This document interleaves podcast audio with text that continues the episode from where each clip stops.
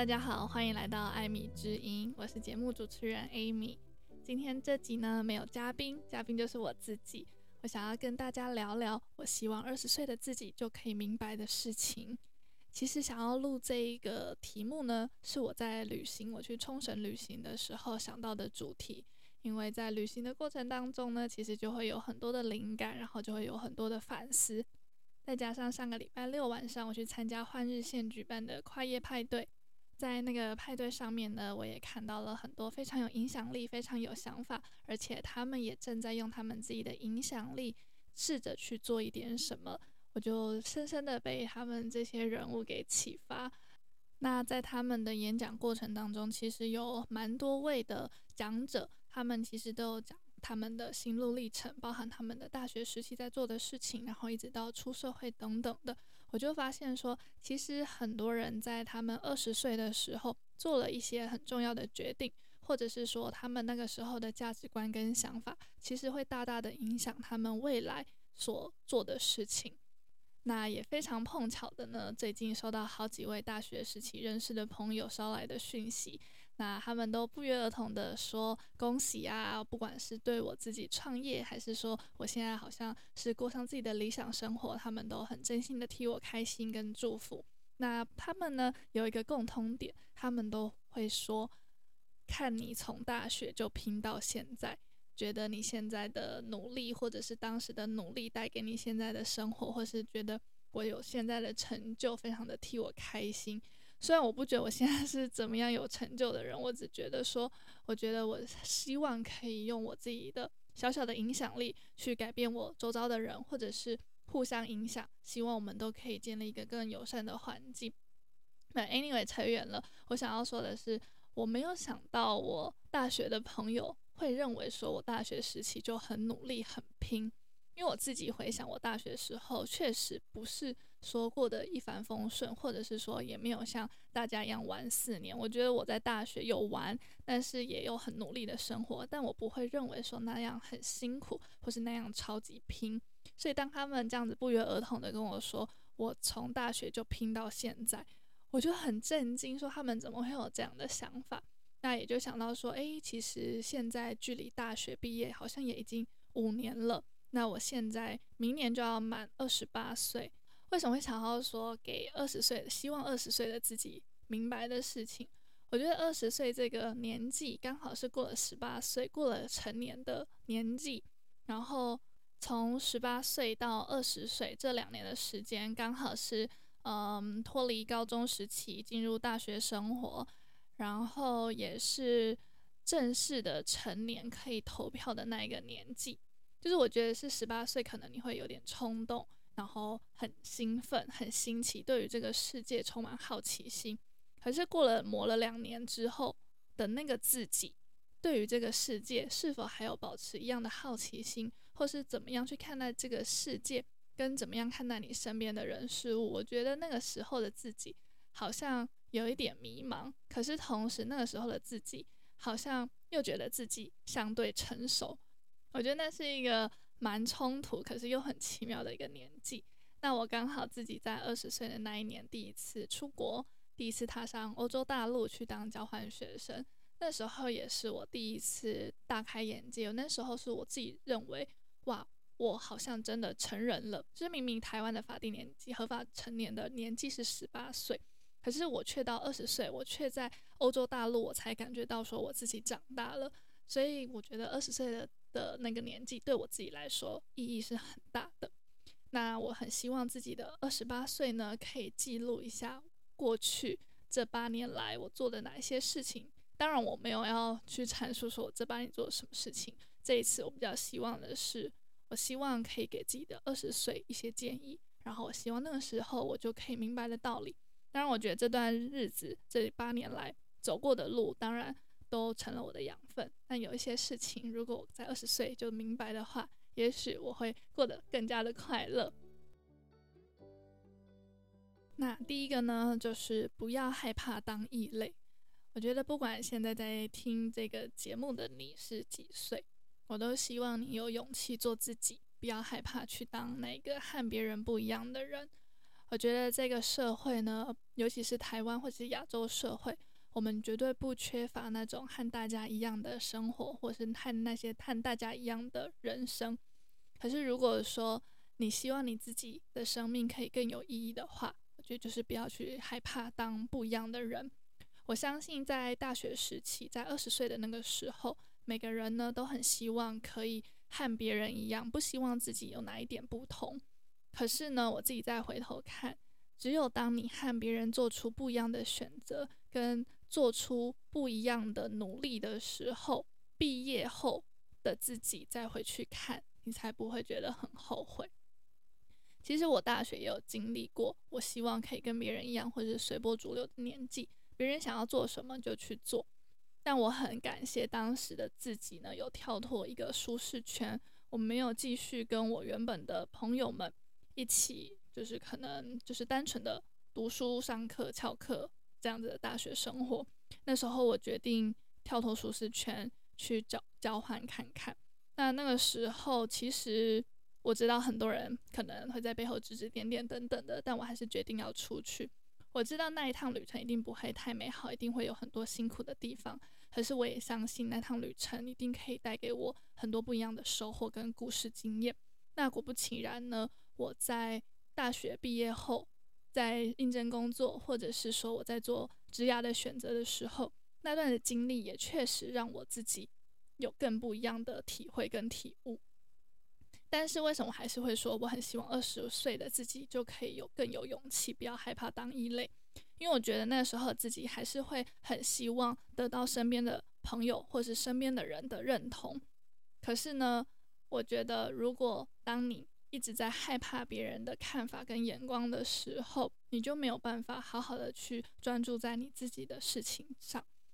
那可能很多人会说，可是要怎么样不在乎别人的眼光啊，等等的。其实我在很久以前我有录过一集，说要怎么样不在乎别人替你贴上的标签，然后那一集收到非常非常多朋友的回响。如果说你有兴趣的话，可以再回去听看看那一集。但我自己的想法是，我觉得大家可能会过度放大别人看你的时光。其实我自己感觉了，大家的 focus 通常都是在自己身上，很少人会一直一直去关注别人，除非他真的超爱你的。但当然，这种态度或者是自己的感受，我觉得很难说说不在乎就不在乎。但是我觉得有一个很好的方式，就是减少使用 social media，减少使用社群软体。我觉得可以当大大的降低这样子的焦虑感。你可以好好的去做你自己想要做的事情。你不一定要分享在 social media 上面，你也不见得要一直去看别人在做什么事情，你就可以慢慢的回归自己的初心了。那第二个呢，其实跟刚刚的那一个是有一点息息相关的，就是看淡人际关系，一切都是浮云。为什么会特别想要把人际关系这一块拿出来讲呢？很多学生或者是很多朋友。现在呢，都会问我说，为什么的人际关系可以处理得很好？No，其实我也曾经把我的人际关系搞得非常复杂跟非常的可怕的时期，只是现在我真的看得非常非常的淡。我总觉得呢，小时候我们在乎的是朋友的数量，我们希望自己有越多朋友越好。但是长大之后呢，我深深的觉得朋友的值比起量来的重要非常的多。如果你的生命当中只有三位非常重要的朋友，你难过的时候，你知道你想要打给他，或是你开心的时候，你成功的时候，他发自内心为你开心。我觉得这样子的人际关系，就算你只有一位朋友，也是已经非常难得，也是非常幸运的了。所以我会很希望自己的二十岁就可以知道说，其实人际关系都是浮云，因为我那时候真的算是。有点过度放大人际关系对我的影响了。我那时候可能会因为朋友，然后哭得死去活来，然后不想上课，不想怎么样怎么样，然后花了非常非常多的心思在处理人际关系，去在乎说谁喜欢我，谁不喜欢我。其实我觉得这些真的都是非常正常的。但是我现在二十八岁，我再回去看，如果我当时可以把在乎这些小情小爱的心情跟时间。拿来投资自己，拿来做我以下想要分享的这些事情的话，我相信我现在应该会过得更舒适。但是如果说你现在也是正处于一个人际关系很迷惘的状态的话，我也很希望可以鼓励你，跟你说，当你爱自己的时候，你身边的朋友或者是你的所有的关系才会爱你。我觉得这真的是非常非常正确的一句话。我觉得当我们一直很在乎人际关系的时候，代表你放了很少心思在照顾自己身上，不管是自己的心情还是自己的情绪。那如果说你回归自己，你把自己安顿好，你把自己的情绪处理好，我觉得彼此之间的沟通还有在意程度呢，你们才会达到一个平衡。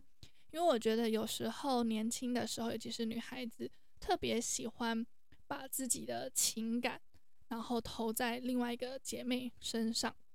你会很希望你是她唯一的朋友，你会很希望他做什么事情都想到你。我觉得那有一点像是窒息的关系，不管是亲密关系还是友情，都是一样的。没有一个人会希望自己被绑住，所以只有当我们彼此都是很对等，我们彼此都爱自己，然后我们空闲时间在一起出来交流，我们在互相支持、互相取暖。我觉得那样子的关系才会是最平等的。好，那我再继续延伸。我觉得呢，另外一个我第三个我想要希望我二十岁的自己就明白的事情是。不妥协的关系才是最珍贵的。我觉得在二十岁的时候，不管是跟亲密关系，还是跟自己的好朋友，我觉得我自己很常看见的是，大家会很喜欢委屈，跟很喜欢妥协，只为了要迎合你喜欢的那个对象。我觉得现在再回头看，我也曾经做过一样的事情，我也曾经为了要讨好，或者是迎合大众。然后去让自己委屈，去忽视自己的情绪。其实我觉得这真的很可怕。就是当你明明知道你有这样的感知，可是你却去把它隐藏起来，你却去忽视它，甚至会自欺欺人，觉得说：“哦，我没有很难过啊，我觉得我这样子很开心啊，或者我觉得这是我爱他的表现。”可是，亲爱的，不要忘记了，我觉得每一个人接受爱跟被爱的方式是不一样的。如果我们总是用自己的方式去爱别人，但是却忽略了对方是不是喜欢这样子的爱的方式，反而会让你自己跟他的距离越来越远。那最开始我说不妥协的关系，就是跟我刚刚有讲到是一样的。当你学会爱自己的时候，对方才会爱你，那你们的关系才会平等。不管是友情还是亲密关系，其实都是一样的。再来呢，我是希望自己可以了解到的是跟人生跟生命比较有相关的。第一个呢，就是我希望我二十岁的时候就有寻找自己认为幸福的定义。我觉得在我教育的过程当中，在我教学的这趟旅途当中，我一直去问自己，到底教育的意义是什么？到底教育的目的是什么？那我在一个演讲当中得到了一个答案。我觉得教育的目的呢，真的不是去培养孩子，让他有一个嗯很光环的学历，或者是让他有很高薪的职业。我觉得教育的目的其实是让大家知道，说自己有选择，然后自己有办法透过自己的能力去选择，过上自己的理想跟幸福生活。我觉得现在的社会很喜欢跟我们说：“哦，你应该要怎么样怎么样。”或是我觉得我们的社会存在着很多现实的感觉，就是哦，好像你一定要是工程师，你一定要很高薪，你一定要家境很好，好像说话的人就会比较大声，好像你在这个社会上的地位就比较高。所以我觉得很多人他会为了要得到别人的尊重，或是得到相对不一样的待遇。就忽视了自己喜欢跟享受的事情，然后汲汲营营的去追求我们所谓，例如说像财富啊，或者是一些可能听起来比较体面的一些职业。可是我觉得呢，这些职业或是你赚了这么多钱，真的可以带给你幸福的感觉吗？我觉得这是一个问号。那这个呢，我觉得也可以让大家去听我一集录的是幸福的定义是什么那一集，那一集有跟大家探讨说人要怎么样才会快乐。那我很希望说，我二十岁的自己呢，就可以知道这一点，是因为我其实中间呢，也花了非常多的时间跟精力去探讨说，怎么样子的人生才是我自己想要的。那其实我现在已经渐渐的厘清我自己感到幸福的事情有哪些，我自己怎么样子的生活才是我自己最快乐的。那我也很希望说，二十岁的自己，我就可以知道怎么样去寻找，怎么样子去厘清我想要的内在东西到底是什么。也分享给大家，如果说你现在已经超过二十岁了，我觉得如果你还是会因为外面的框架，或是还是因为会为了一些社会上给你的压力，让自己很不快乐的话，觉得不妨就试试看，抛下这些成见啊，抛下这些标签，去试试问自己说，怎么样子的人生才是自己想要的。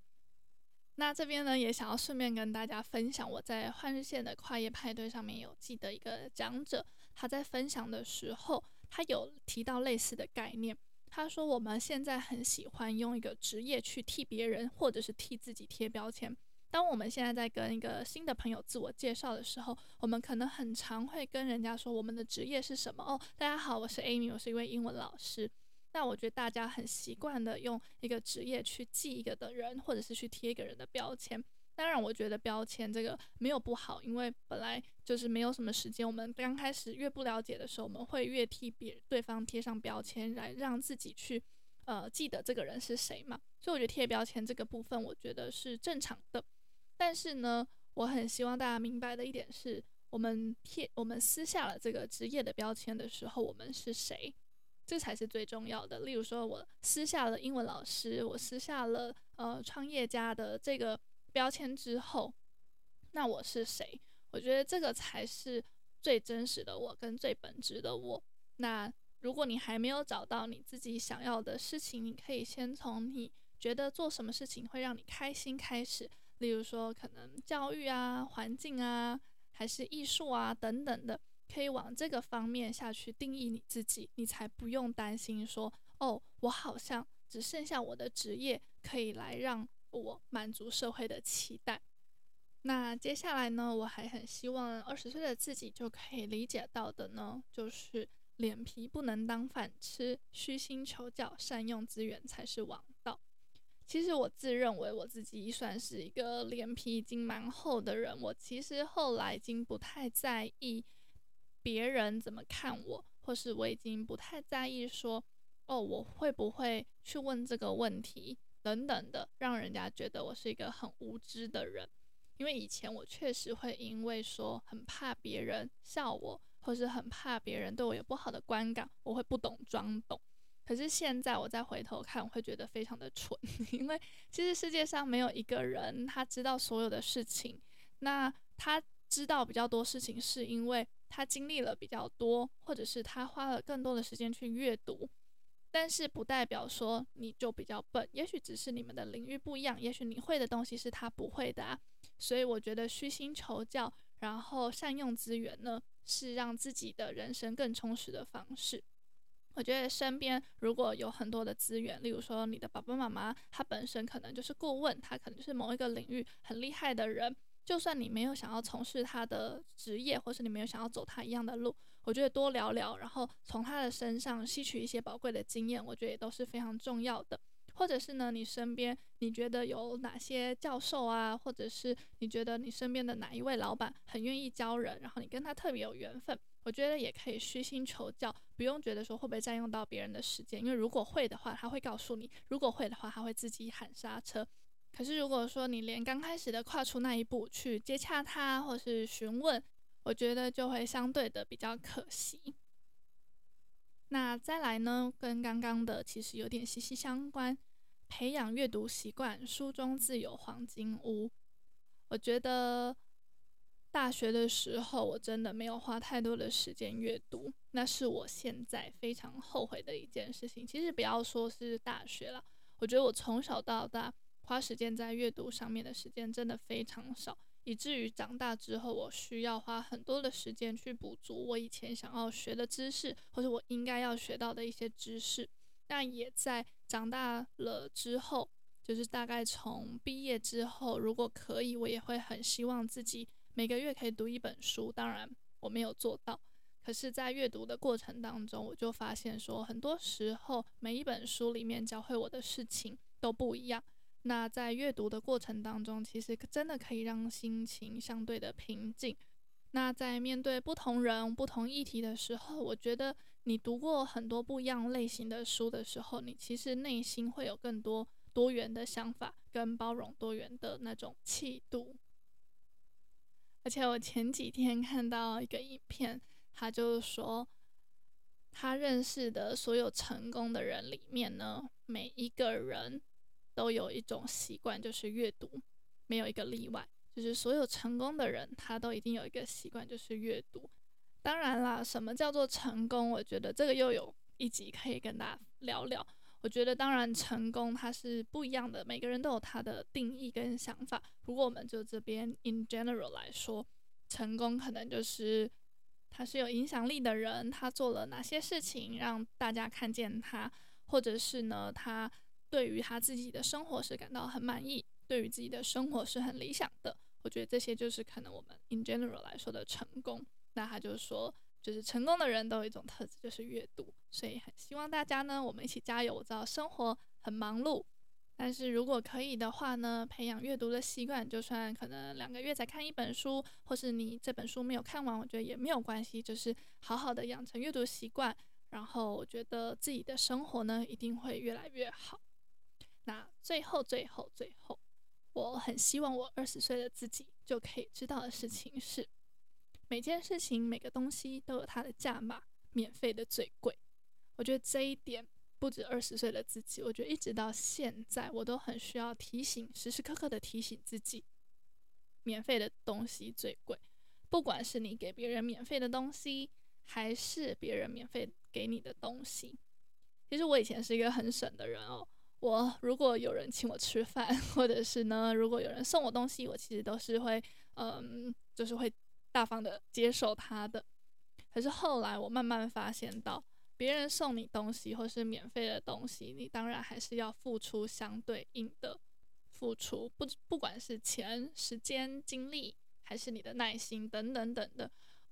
我知道这个真的很抽象，然后也很难的落实在自己的生活当中，你很难，例如说。呃，朋友请你帮忙，然后你要跟他收费，或者是呢，别人送你某一个东西，然后你坚持说你要付钱。我觉得这有时候真的很难。那也不是说每一个东西他都一定要用钱去衡量。我觉得互相是很好的。例如说，你投资时间，你投资陪伴等等的，那两个人说好，我觉得当然就是没有问题。我指的免费是指就是你无偿无酬得到任何东西。那我会觉得这样的东西是最贵，其实可以 apply 在我生活当中很多时候。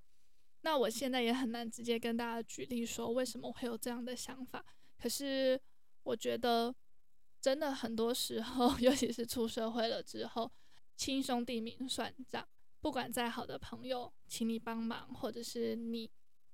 你请对方帮忙，我觉得都要好好的说清楚，说可以，我可以帮你，那是因为什么？例如说是因为我们的友情。可是如果我们的友情的话呢，我们可能也只能帮怎么样，或是呢，假如说我现在在卖什么东西，那还是要明算账，不能说哦，因为这是我卖的东西，所以我就是都要免费的提供给你等等的。我觉得这些都要讲清楚。有时候也许你会觉得你赚了，你贪到了一些些，可是其实在未来某一个时候，你可能。会需要付出相对应的代价，例如说，你可能就会失去一个朋友，或者是你可能会失去一个人对你的信任。这是我自己后来非常有感的一件事情。再来，还有一件事情，为什么会提到免费？因为我其实也是一个很喜欢免费帮人家做某一件某一些事情的人。我很习惯去帮助别人，尤其是我觉得我们那么好，或者是也许我会觉得，哦，我我也得到了一些东西，没有错，没有错。可是我自己的经验。是觉得很多时候你免费帮人家做某一些事情，其实大家是不会感恩的。当然，也许你的出发点也没有希望他感恩，可是因为人他可能会有惰性，或者他会依赖，他会习惯，他常常会觉得哦，这是理所当然的，或者是你的付出有时候就不会被珍惜了。这真的是我语重心长的建议，提供给大家。哦，然后我觉得还有一个想法，我觉得跟这样子的金钱或者价格这个部分。我觉得有一个概念也想要分享给大家。我觉得也许大学的时候我们会很希望什么东西都是免费的。我也很鼓励大家，例如说你在大学的时期呢，所有东西都是免费的资源的时候，你一定要好好的去把握。然后如果说有免费的志工，你可以去参加。我觉得那样的免费的付出也是非常合理的。就是我觉得大学的时候，你透过自己的时间去交换经验，或者是呢，你你利用你自己还是学生的身份，得到很多学校啊，或者是政府，或者是不管哪里来的资源，我觉得都是很棒的。这个跟我呃刚刚想要分享的概念其实有点不一样。我想要表达的是说，你出社会，或是你真的很想要得到某一些的东西的时候，其实你是必须要付出相对应的代价的。举例来说，我觉得这也是我很常在平台上面可能有跟大家分享过的，就是我前阵有跟朋友聊天到，就是我觉得在台湾有什么订阅制啊，或者是要付费的东西，其实大家是很不愿意去支持的，就是可能订阅制或者是募资什么东西，我觉得在台湾它是真的很常很少见，很少人会去买单。那很大一个原因可能是因为大家已经把免费的东西都用习惯了。例如说，这个东西它有免费版，我们就去使用；或者是它今天它要付费了，你就不使用。当然，我觉得这都是个人选择。可是我自己已经到了二十八岁，然后我自己可能有一点经济能力，然后我再回去看的时候，其实我会很希望我自己大学的时候可以，例如说用一些零用钱，或者是即便我出社会出社会了，我有我自己的薪资的时候，我会希望我可以花一点钱投资在自己身上，而不是投资在一些可能。一下子就没有意义的东西，比如说吃大餐，或者是买一些很贵的衣服等等的。我觉得这些东西可能对我的影响没有那么大。但如果我今天投资在一本书上面，或是我投资订阅，例如说报道者的内容，或是天下杂志的文章等等的，可能一个一个月只要花简简呃很很少的钱，那你可以得到很多很多的资讯。我觉得那样的投资才是最最值得的。然后也不要觉得说哦，我只想要读免费的版本。大家一定要知道，他们要存活下来，或是他们要生产好的内容，他们其实背后付出的成本是非常大的。所以如果说我们都只阅读，比如说免费的东西，或者是呢，我想要学习某一个技能，我就只靠自己，比如说在 YouTube 上面查，或是买书来看，我觉得都可以。但是你肯定你的速度啊，或者是你的效率，肯定就会比较慢。所以如果说你真的很想要得到某一些东西，或者是你很希望自己可以拥有什么样子的能力，例如说我很希望我可以自己有一些批判性思考能力，或者我很希望我自己可以对于某些事情，例如说对于商业的领域，或是对于心理学的领域有更多的涉猎的话，我可能会直接去报名一堂课程。我希望有专业的老师直接指导我。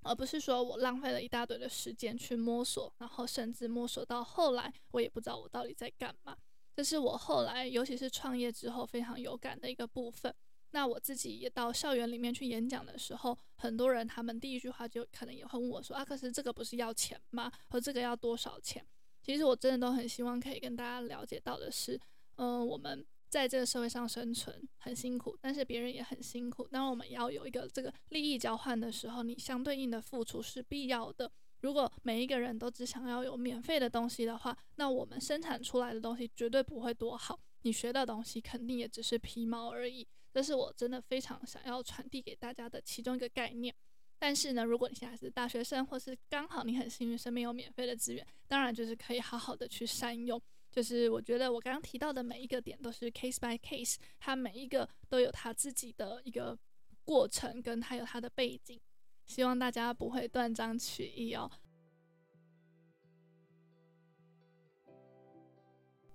那不晓得听到这边你们是什么想法？你们认不认同我的观点？如果有不认同的话呢，也都欢迎可以私信跟我讨论。我觉得像这样子的交流是非常的难得的。